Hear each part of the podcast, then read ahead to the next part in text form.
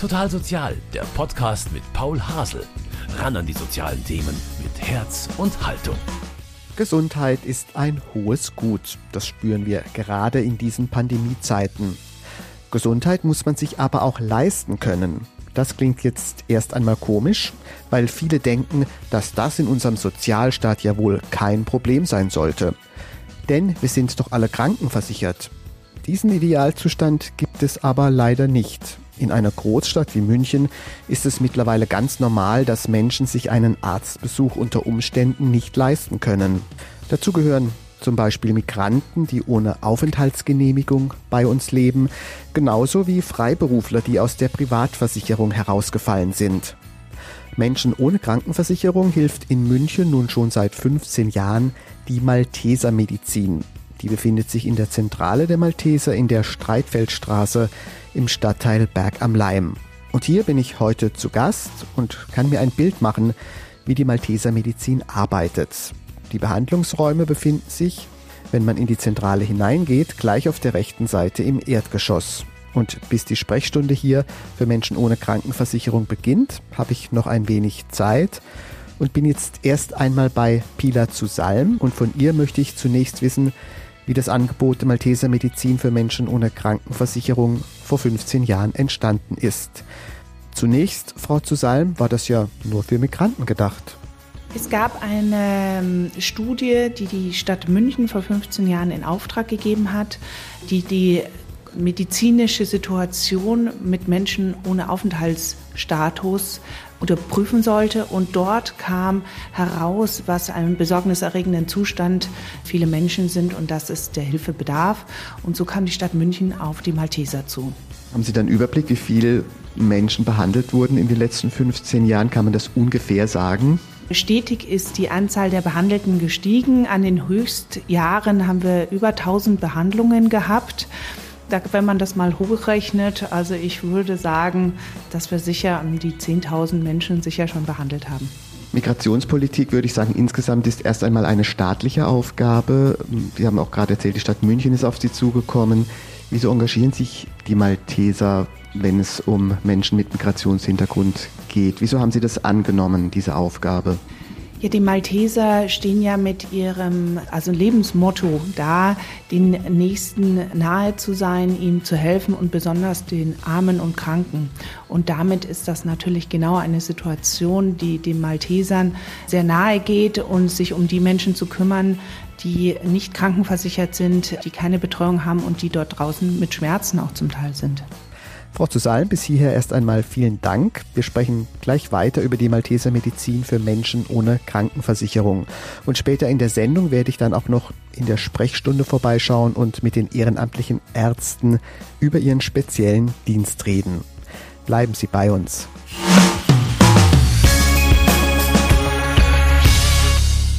Ich bin heute vor Ort bei der Malteser Medizin für Menschen ohne Krankenversicherung in der Malteser Zentrale im Münchner Stadtteil Berg am Leim. Gleich geht es hier los mit der Sprechstunde und bis es soweit ist, möchten wir die Idee, die hinter diesem Angebot steckt, noch etwas genauer vorstellen. Pila zu Salm hilft mir dabei. Frau zu Salm, aus der Migrantenmedizin wurde ja schließlich die Medizin für Menschen ohne Krankenversicherung. Das haben wir ja schon angesprochen. Diese Erweiterung auf letzten Endes alle Bürgerinnen und Bürger, die keine Krankenversicherung haben. War die tatsächlich nötig? Was sagt da zum Beispiel Ihre Statistik? Wir haben letztes Jahr fast 20 Prozent der Betreuten, die wir hier behandelt haben, waren Deutsche. Das kann sein, dass zum Beispiel Selbstständige ihre Krankenkassenbeiträge nicht zahlen konnten, wenn Zeiten etwas schwieriger wurden und damit aus den Krankenversicherungen rausgefallen sind. Dies ist eine Situation, wo wir ein, wie ein Auffangbecken für diese Menschen sind, die sich an uns wenden können, wenn es ihnen nicht gut geht. Wenn ich Sie recht verstanden habe, auch das hat zugenommen in den letzten Jahren, dass immer mehr Menschen ohne Krankenversicherung dastehen. Das ist eine Grunderfahrung von Ihnen hier. Ja, das ist eine Grunderfahrung. Und letztes Jahr gab es auch noch mal eine neue Statistik. In Deutschland sind über 140.000 Menschen ohne Krankenversicherung. Der Arzt, der gleich kommen wird, ist ehrenamtlich. Sie sind ja auch ehrenamtlich. Das ist ja schon sehr faszinierend. Woher bekommen Sie diese ehrenamtlichen Helfer? Es ist sehr schön. Unser ganzes System funktioniert nur, weil wir das Ganze durch das Ehrenamt ähm, stemmen können und die Versorgung ähm, möglich machen können. Das bedeutet, dass alle Parts, die hier beteiligt sind, ähm, ihre ehrenamtliche Arbeit einbringen. Sei es die Empfangsdamen oder die Ärzte oder ähm, wir als Führungsleute. Das ist ganz wichtig. Es ist eine Zusammenarbeit und die Menschen kommen ganz oft auf uns zu oder werden empfohlen. Viele Ärzte sind im Ruhestand Ruhestand und möchten aber ihren Beruf noch sinnvoll einbringen. Bleiben die Ihnen dann auch längere Zeit treu? Wechselt das äh, öfters mit den Ärzten? Haben Sie da von den Zeiträumen her Erfahrungen gemacht? Wir freuen uns, dass unsere Ärzte uns sehr treu sind. Sie engagieren sich ein, zwei Mal im Monat für einen halben Tag. Ähm, das ist in einem wunderbaren Rahmen. Das heißt, viele unserer Ärzte sind zehn Jahre oder länger schon mit uns. Trotzdem haben sie natürlich Kosten. Ich habe mir gerade schon die Zahnarztpraxis angeschaut. Da ist alles da, was man braucht für einen Zahnarzt. Auch die allgemeinmedizinische Praxis habe ich schon gesehen, äh, das Wartezimmer und so weiter. Das Medizin und so weiter, das sind ja laufende Kosten. Wie finanzieren Sie das? Das wird einerseits äh, finanziert durch die Mitgliedsbeiträge, die viele Menschen uns zukommen lassen, andererseits auch durch Spenden. Wir bekommen auch von der Stadt München Förderungen. Es ist eine Kombination von allen Bereichen, die uns hier helfen, dies aufrechtzuerhalten. Jetzt ist ja Migration das Zukunftsthema auch in unserer Gesellschaft. Reicht das jetzt erstmal, was Sie hier haben, oder denken Sie daran, das noch auszubauen, vielleicht auch in München an anderen Standorten? Wie blicken Sie bei diesem Thema in die Zukunft? Wir haben im Moment eine gute Auslastung. Wir haben immer eine Möglichkeit, bei Bedarf aufzustocken, die Sprechzeiten zu verlängern. Aber die Situation momentan werden wir gut gefunden. Es, wird, es spricht sich rum, dass wir da sind, sodass wir hier diesen stabilen Standort halten möchten und im Falle dann aufstocken, wenn es Bedarf gibt. Der Dienst heißt mittlerweile Medizin für Menschen ohne Krankenversicherung. Und Sie haben da im Laufe der Zeit auch noch eine Neuerung eingeführt. Es gibt für Menschen mit Migrationshintergrund eine extra Beratung, wenn sie das wünschen. Wie kamen Sie auf diesen Gedanken, auf dieses Angebot? Es war ja nur natürlich. Die Menschen kamen zu uns, oft mit einer Symptomatik äh, oder mit Schmerzen. Wir haben natürlich immer, suchen wir das als erstes das Gespräch. Vielleicht brauchen wir auch manchmal einen Dolmetscher, der uns hilft, die Situation uns besser zu erklären und gerade den Ärzten natürlich, das ist ganz wichtig. Und es ist ja nur natürlich, dies, dass man diesen Leute nicht dann allein lässt, sondern ihnen auch weiterhilft. Ja, sie müssen zu Ämtern, sie wissen gar nicht die Angebote, die wir auch hier haben. Und so geht es eigentlich Hand in Hand bei uns. Frau Zusalm, dann bedanke ich mich ganz herzlich, dass Sie uns kurz die Geschichte und auch die Aufgabe der Malteser Medizin für Menschen ohne Krankenversicherung vorgestellt haben. Herzlichen Dank. Ich möchte mich auch ganz herzlich bedanken. Ja, und die Migrationsberatung, die wir gerade angesprochen haben, die wollen wir uns jetzt noch genauer anschauen. Dazu ist jetzt bei mir Dalia Ferreira Bischoff. Sie ist die Bereichsleiterin für die Malteser Medizin und verantwortlich für die Migrationsberatung. Frau Ferreira Bischof, die Migrationsberatung, die gab es ja nicht von Anfang an in der Migrantenmedizin. Was war denn 2013 der Auslöser, dieses zusätzliche Angebot einzuführen? Damals ähm, hat die Frau Hemmerling, die damals äh, Bereichsleitung gemacht hat bei Malteser Medizin, bemerkt, dass die Leute, die zu uns kommen, nicht nur Gesundheitsprobleme haben, sondern ein bisschen mehr als das. Entweder hat einer keine Wohnung, hat äh, keine Arbeit, hat andere Probleme und das hat die Krankheit verursacht, sagt man so. Und für uns war es nicht nur die Behandlung wichtig, natürlich die Menschen muss gesund sein, überhaupt die anderen Sachen zu machen. Und da hat sie jemand gesucht, der mit Erfahrung hat, damit er diese Leute auffängt, weil damals gab es schon eine Honorarkraft, die die Leute auch schon soziale Beratung gemacht haben. Und da haben sie weiter an der Migrationsberatung geschickt. Aber da unsere Klientel manchmal nicht so zuverlässig waren, waren nicht dort gewesen, wo wir geschickt haben. Und deswegen wollten wir vor Ort dann eine Migrationsberatung haben, wo man sofort von der Sozialberatung äh, die Patienten zu der Migrationsberatung dann schickt. Jetzt mal ganz konkret, heute Vormittag ist Sprechstunde von 9 bis 12.30 Uhr. Das heißt, Sie sitzen jetzt hier im Büro und warten eigentlich, ob jemand kommt oder wie funktioniert das? Wir sind hier vier soziale Pädagogen, die arbeiten bei Malteser Medizin seit 2000 2019 äh, waren wir zwei, 2020 waren wir drei und seit dieses Jahr sind wir vier.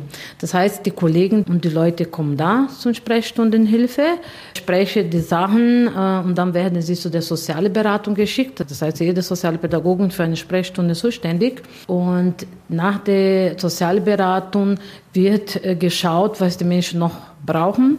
Dann geht sie zum Behandlungsarzt und dann machen wir entweder in den gleichen Tag einen Termin oder muss derjenige nochmal kommen und nochmal in Ruhe die ganze Situation zu besprechen, was er noch braucht.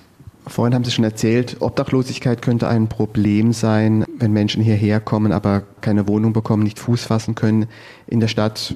Was sind sonst noch so die Probleme, die die Menschen mitbringen?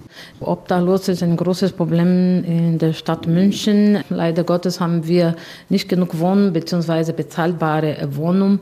Und unsere große Klientel äh, sind Menschen aus Osteuropa, äh, Rumänien, Bulgarien als erste Stelle und zweite die Deutschstadtbürger. Außer diese keine Wohnung zu haben, ist auch die Arbeit, weil viele Leute kommen mit Versprechen nach Deutschland, ja, da kann ich arbeiten, da haben sie eine Stelle oder da keine Ahnung was. Und dann kommen sie hierher. Manche fangen schon zur Arbeit und nach vielleicht ein, zwei Monaten ist doch nicht, was man dachte oder sitzt daher und gibt doch keine Arbeit. Und dann gibt auch diese Sache mit der Arbeit. Aber das ist eigentlich die Wohnung der Arbeit nicht der erste Punkt. Der erste Punkt gesagt, die Sprache. Viele Leute, die zu uns kommen, können nicht die Deutschsprachen so gut sprechen und dadurch kommen auch alle anderen Probleme, ne? weil man kann nicht in der Arbeit sich kommunizieren, was man überhaupt hat oder der Chef sagt, macht das und derjenige macht was anderes äh, und deswegen da sehen wir unsere große Probleme auch wegen der Migrationsberatung. Wir sind da, um die Menschen integrationsgut äh, reinzutun und zu begleiten, damit sie diese andere Hürde besser äh, bewältigen können. Das heißt, eine bessere Arbeit zu finden, eine Wohnung zu finden. Obwohl Wohnung, muss ich ganz ehrlich sagen, momentan ist wirklich wie fast sechs in Lotto. Und Migration bleibt ja ein Dauerthema. Fühlen Sie sich in der Migrationsberatung jetzt bei den Maltesern gut gerüstet erstmal für die Zukunft oder denken Sie, da wird noch mehr auf uns zukommen. Momentan äh, muss ich sagen, ich habe alleine hier angefangen und ich bin jetzt ganz froh, dass noch drei Kollegen dabei sind, weil wir merken, die Probleme werden komplexer und wir wirklich uns äh, gegenseitig unterstützen sollen, auch wenn eine Urlaub geht wegen Vertretung. Aber ich denke, es kommt noch ein bisschen mehr auf uns zu. Wir denken immer, na, das wird schon besser, das ist schon alle da, aber wie man sieht, jeden Tag was Neues, wie letztes Jahr mit der Corona stattgefunden und jetzt wegen der Afghanistan und es kommt immer was Neues und wir versuchen uns immer ein bisschen zu vorbereiten, was noch kommt und Mitmenschen zu helfen, nicht nur Migranten als auch Deutsche, die auch das gleiche Problem haben, keine Versicherung zu haben. Wer sich bei der Malteser Medizin behandeln lässt, der muss sich, wenn er hier reinkommt, erst einmal beim Empfang anmelden Heute managt Francesca Pignati die Patientenaufnahme und bei ihr bin ich jetzt am Empfang. Frau Pignati, was gibt es denn für Sie am Empfang alles zu tun? Ja, wenn die, die Patienten kommen, ich äh, bereite die Karteikarten, ich speichere die Karteikarten und so und verteile, wenn die die Patienten eine, eine Beratung brauchen, ja, das ist, ich schicke die Patienten zu Frau Zidanin und dann die andere zu den Ärzten und Zahnärzten. So ganz einfach, das helfe ich. Es ist jetzt Dienstag, kurz nach neun und noch ist niemand da. Ändert sich das jetzt in den nächsten Stunden? Ja, natürlich ne, ändert sich. Normalerweise die, dann die meisten kommen um ungefähr um 10 Uhr. Ja, und es geht ja natürlich, es eng von die Dienstag ab. Manchmal haben wir viel, viele Leute, manchmal ein bisschen weniger. Aber normalerweise gibt es viel zu tun. Ja, das muss ich sagen. Ich vermute jetzt mal, Sie sprechen zwei Sprachen, Italienisch und Deutsch. Was machen Sie denn, wenn jetzt ein Patient, eine Patientin kommt, die weder so gut Deutsch spricht und auch nicht Italienisch? Was machen Sie dann? Ich spreche auch Englisch und äh, ich, ich, versuche mit Englisch, aber manchmal sprechen sie Französisch und Französisch ist Frau Zidane spricht Französisch und wir haben eine Übersetzung von Bulgarisch und Rumänien und wir haben Übersetzer und manchmal, ja, wir versuchen mit beiden Sprachen zu sprechen. Es könnte sein, dass auch Menschen kommen, die vielleicht gar keine Aufenthaltsgenehmigung haben. Uns interessiert das nicht, dass wir sind hier nur, um die, diese Leute zu helfen und zu ja, ein bisschen heilen. So. Und das bedeutet dann, dass Sie nicht wie in einer normalen Praxis dann eine Akte anlegen des Patienten, sondern das bleibt anonym. Oder wie dokumentieren Sie das? Es bleibt anonym. Wir haben unsere Karteikarten für die Ärzte. Was passiert? Es ist alles anonym und bleibt alles hier. Kann es sein, dass auch mal jemand reinkommt und Sie sehen schon, oh, das ist ein Notfall, da müssen wir jetzt schnell handeln. Gibt es sowas auch, wo man erst gar nicht mehr Zeit hat, noch groß etwas zu notieren, wo es gleich durchgeht zum Arzt? Es ist passiert vielmal, dass die brauchen ein Krankenhaus und so. Die Ärzte, die Ärzte rufen die Krankenhaus an und so. Das ist, aber wir haben keine Notfälle äh, eigentlich gehabt. In mein, meine Erfahrung ist und ich bin schon hier seit vier, fünf Jahren, ja. Seit vier, fünf Jahren machen Sie das schon. Was motiviert Sie? Also Sie sehen ja auch doch auch das Leid von Menschen, aber trotzdem, was motiviert Sie? Ich kann äh, etwas für diese Leute machen. Vielleicht ich habe mehr Glück gehabt in meinem Leben und ich denke immer, dass wenn ich so wie diese Leute wäre, was könnte ich machen? Diese Dinge motiviert mich und es ist auch für mich eine große Erfahrung, dass ich, ich kenne viele Leute, die viele Probleme haben, trotzdem die, das Leben geht weiter und so. Das ist meine Motivierung, ja. Dann möchte ich Sie gar nicht länger von Ihrer Arbeit abhalten. Herzlichen Dank, dass Sie uns ein bisschen so hier den Empfang in der Malteser Migrantenmedizin erklärt haben. Okay, danke Ihnen. Die Sprechstunde für die Malteser Medizin hat gerade begonnen und noch ist kein Patient da. Für mich die Gelegenheit, mal bei den beiden ehrenamtlichen Ärztinnen, die heute Dienst haben, nachzufragen, was sie motiviert, die Malteser Medizin tatkräftig zu unterstützen. Dazu bin ich jetzt im Behandlungszimmer für die Allgemeinmedizin bei Dr. Simone Mannes-Hartinger und Dr. Sabine Jelen-Esselborn.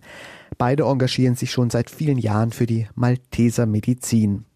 Ja, Frau Dr. Jelen-Esselborn, jetzt könnten Sie ja Ihren Ruhestand genießen. Wieso engagieren Sie sich hier für Menschen ohne Krankenversicherung? Weil ich eigentlich das, was ich im Laufe des Lebens gelernt habe in der Medizin, noch sinnvoll weiter anwenden möchte. Und da denke ich, bietet sich das an, das für Menschen zu tun, die keine Krankenversicherung haben. Wie sind Sie denn zu der Aufgabe gekommen? Oh, das weiß ich nicht mehr. Ich glaube, ich habe mich bei Kollegen damals erkundigt, die auch bei den Maltesern in der Notfallmedizin mitgearbeitet haben. Und so bin ich dahin gekommen. Frau Dr. Mannes-Hartinger, wer kommt denn in der Regel in Ihre Sprechstunde? Ja, es kommen natürlich ganz verschiedene Patienten. Es kommen sehr viele Patienten eigentlich so vom Balkan, Bulgarien, aus Bulgarien, Rumänien. Aber es gibt ja auch gar nicht so wenig, wenig Deutsche, die keine Krankenversicherung haben. Man sollte es nicht annehmen, weil es dürfte es eigentlich auch nicht geben, aber es gibt es immer noch.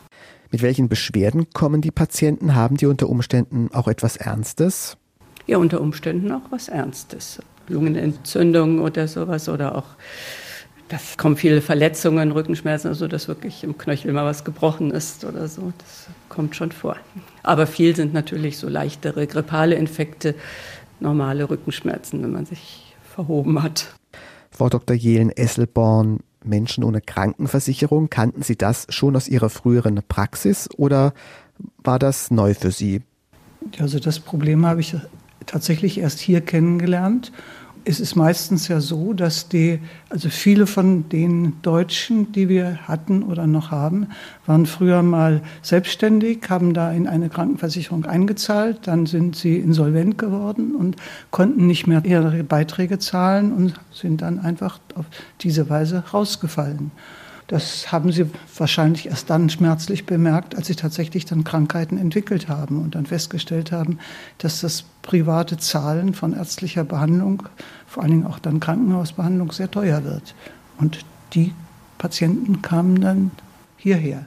Menschen mit Migrationshintergrund sind auch Ihre Patienten. Heißt das, dass Sie mehrere Sprachen sprechen können? Nur die üblichen. Aber wir haben Dolmetscher hier. Wir haben einen Dolmetscher für Bulgarisch und einen Dolmetscher für Rumänisch.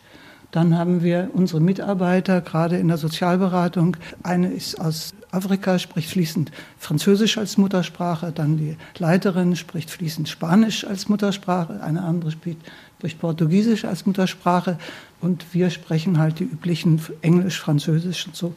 Also das geht eigentlich schon.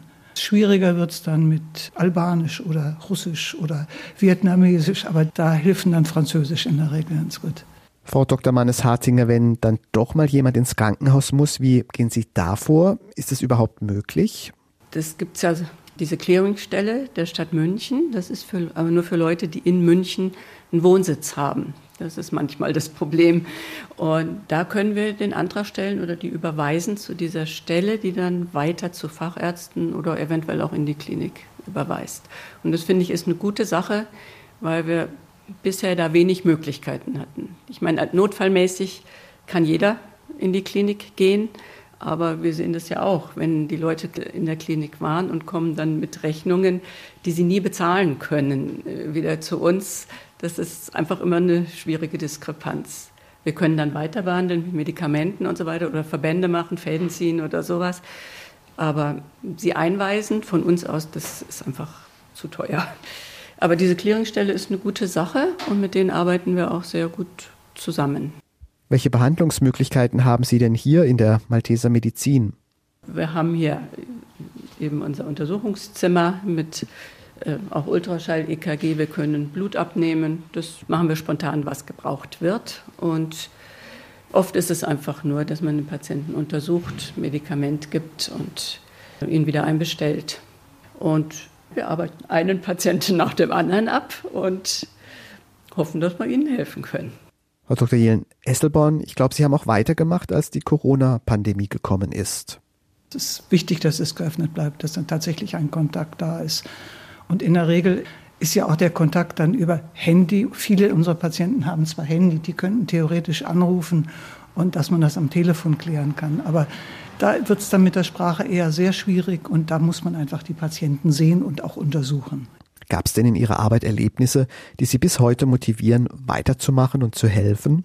Also wenn hier jemand rausgegangen ist und ein Gesicht gemacht hat, dass er zufrieden ist und gesagt hat, ah ja, vielen Dank, jetzt geht es mir schon viel besser oder so, oder das wird mir helfen, dann bin ich schon mal zufrieden und ich erwarte nicht, dass er wiederkommt. Das ist etwas, was hier eher selten ist. Es kommen zwar einige und wenn die dann kommen und es geht ihnen immer noch gut und wir geben ihnen ein paar Medikamente mit und nach einem halben Jahr geht es ihnen immer noch gut, dann sagen wir, gut, schön, dass es uns gibt, dann denen können wir helfen.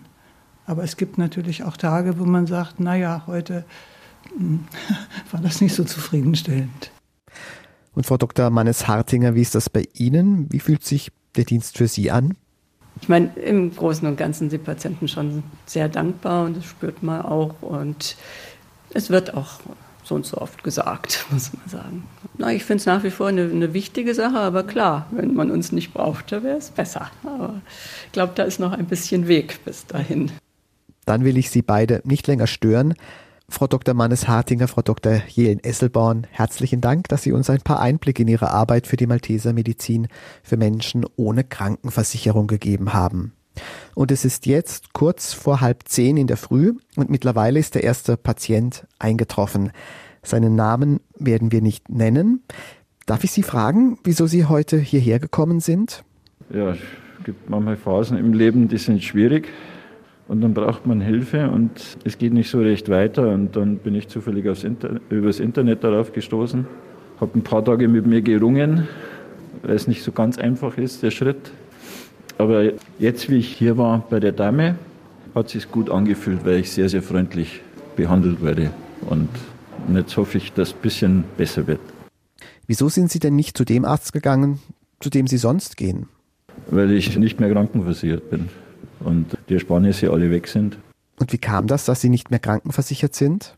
Weil man in Corona-Zeiten als Selbstständiger in richtig große Schwierigkeiten gekommen ist. Da bin ich nicht der Einzige. Wir haben alle unsere Ersparnisse aufgebraucht und müssen irgendwie sehen, dass wir über die Runden kommen.